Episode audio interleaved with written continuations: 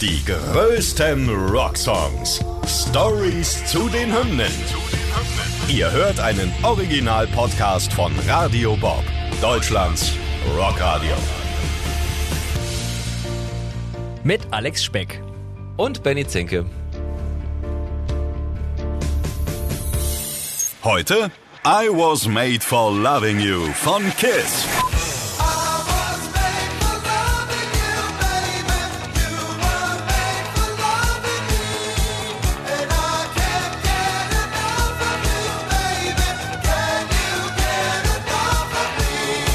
Ja, äh, ich glaube, wir können erstmal sagen, äh, Heavy New Year. Also lieber Alex, frohes Neues. Ja, dir auch, Benny. Vielen, Ja, vielen Dank. 2024, wir machen einen Podcast zusammen und nicht irgendeinen, wir machen ihn zu Kiss und I Was Made for Loving You und Boah, die Kiss-Fans werden es wissen, aber vielleicht die, die noch nicht wissen, worum es geht, euch klären wir jetzt mal auf. Ist es wirklich ein Liebeslied? Geht es vielleicht um einen, keine Ahnung, irgendeinen verrückten Stalker oder so? Alles das werden wir heute mal klären.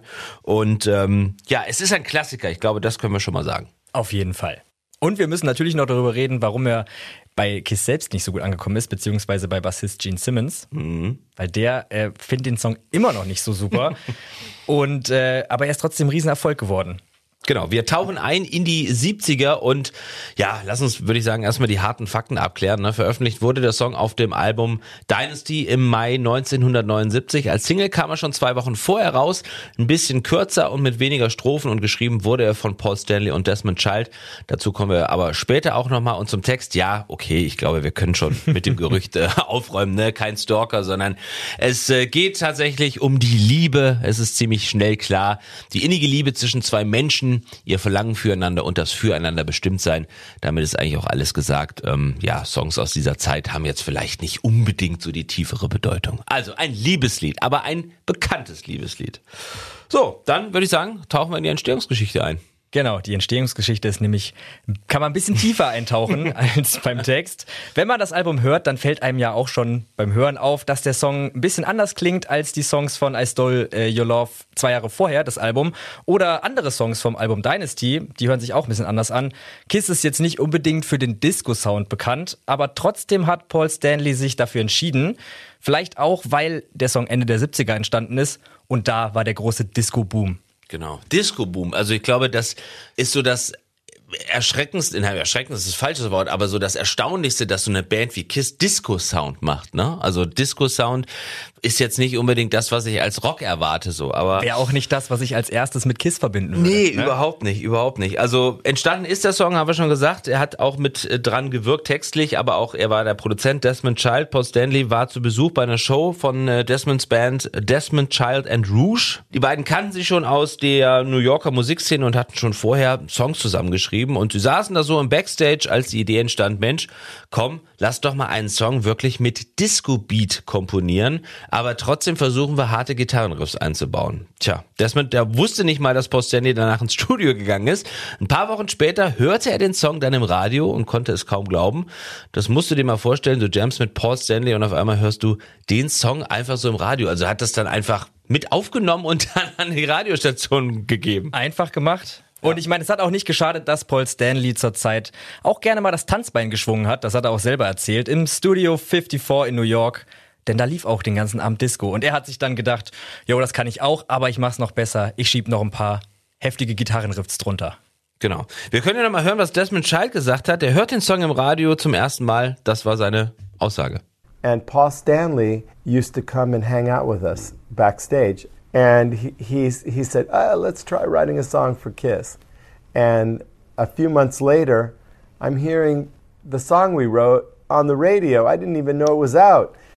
Genau, Disco war überall. Und wie gerade schon angesprochen, kann man Paul Stanley vorwerfen, dass er mit I Was Made for Loving You das schnelle Geld gerochen hat. Der wollte mal schnell auf den Disco-Hype aufspringen.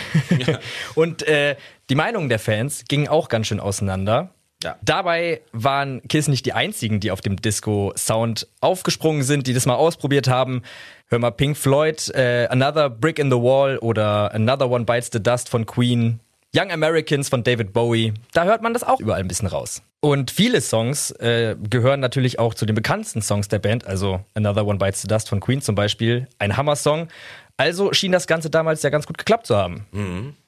Ja, Kiss haben es aber doch dann bei dem einen Song belassen, so ihr Label Casablanca unterstütze die Band. Aber, muss man sagen, voll und ganz. Vielleicht auch, naja, klar, weil sie den internationalen Erfolg und das große Geld rochen. Ne? So bekam I Was Made for Loving You die volle Disco-Vermarktung plus acht Minuten Extended Disco-Version. Trotzdem oder genau deswegen war es der Song, dem äh, ja mit dem Kiss auch in Europa und Australien so richtig durchgestartet sind. Muss man ja auch sehen. Ne? Natürlich die Fans, die bis dahin schon Kiss-Fans waren, Klar. die haben gesagt, um Gottes Willen, was jetzt verkauft er hier eure Seele und die, die dadurch erst auf die Band aufmerksam wurden, die haben gesagt, boah, die sind ja cool. Also, ne, da trennte sich natürlich auch so das Fanlager in zwei Seiten und ähm, war für die einen ein bisschen harter Tobak, für die anderen war es die Entdeckung. Und ich meine, warum reden wir heute über diesen Song? Weil er der bekannteste Song von Kiss ist. Man muss ihn, ist ein bisschen wie der FC Bayern wahrscheinlich, ja. Man muss ihn lieben oder man muss ihn hassen. Dazwischen gibt's nicht viel. Eben. Man könnte heutzutage vielleicht sagen, der war Mainstream. Ja, Die alten- die alten- das böse Wort Mainstream. darf man ja Psst, nein, nein, nein, nein. Ja, also wir können auf jeden Fall festhalten, I Was Made for Loving You katapultierte Kiss in diesen Mainstream der späten 70er Jahre rein. Für Paul Stanley war es auch der mögliche Shitstorm dann ein Risiko wert, das Ganze einzugehen, dieses Risiko. Er war sich sicher, dass Kiss dadurch langfristig bekannter werden und das ist ja auch passiert. Genau, der Song war ein Riesenerfolg und wie gesagt, Kiss waren in Europa angekommen und die Single landete in Deutschland sogar auf Platz 2 der Charts. Und in den USA schaffte er aber nur Platz 11. Ist für Kiss äh, damals eine harte Nummer gewesen.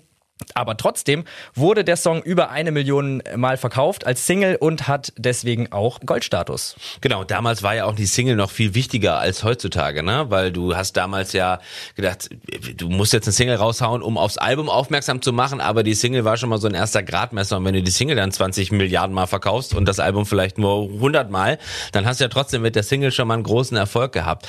Die äh, Fans in den Staaten, die waren schon an den Hardrock Sound von Kiss gewöhnt und ja, die konnten sich dann natürlich mit der Disco-Musik nicht so ganz anfreunden. In den Staaten waren Kiss eben schon, bevor sie nach Europa schwappten, mega erfolgreich, haben wir schon gesagt.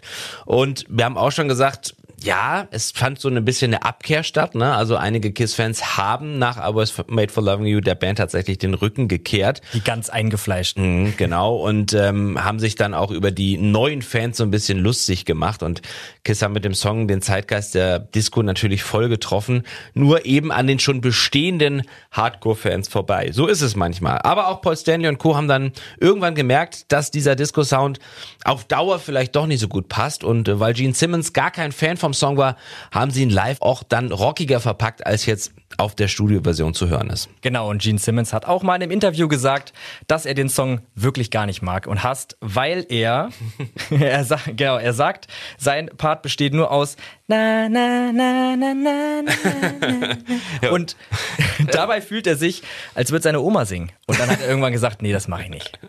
Ja gut, also äh, Textsicherheit ist das eine, ne? Also ich meine, ja gut. Aber äh, Gene Simmons kann ja selber vielleicht nochmal was dazu sagen. How about you, Paul? He goes, oh, I got one. I go, tonight. Oh, that's cool. Yeah, what's the next line? I'm going to give it all to you. Oh, yeah, I know what it means. I know exactly what you mean. Yeah. In the darkness. Love that. There's something I want to do. Yeah, I know what that something is. Wow, that's a cool song. Okay, what's my part? Do, do, do, do, do, do, do. You're killing me. I'm going to sing like my grandmother. Do, do. So, und jetzt bei aller Kritik an der Band, ne, wir haben schon mehrfach jetzt, glaube ich, gesagt, es ist trotzdem ein Riesenerfolg für die Band und ähm, viele weitere Künstler wurden auch dazu animiert, diesen Song zu covern. Ne? Genau, und da haben wir ganz, ganz viele Künstler, die sich daran inspiriert haben. Und ähm, soll ich dir mal ein paar vorlesen und wir, wir hören mal einen an?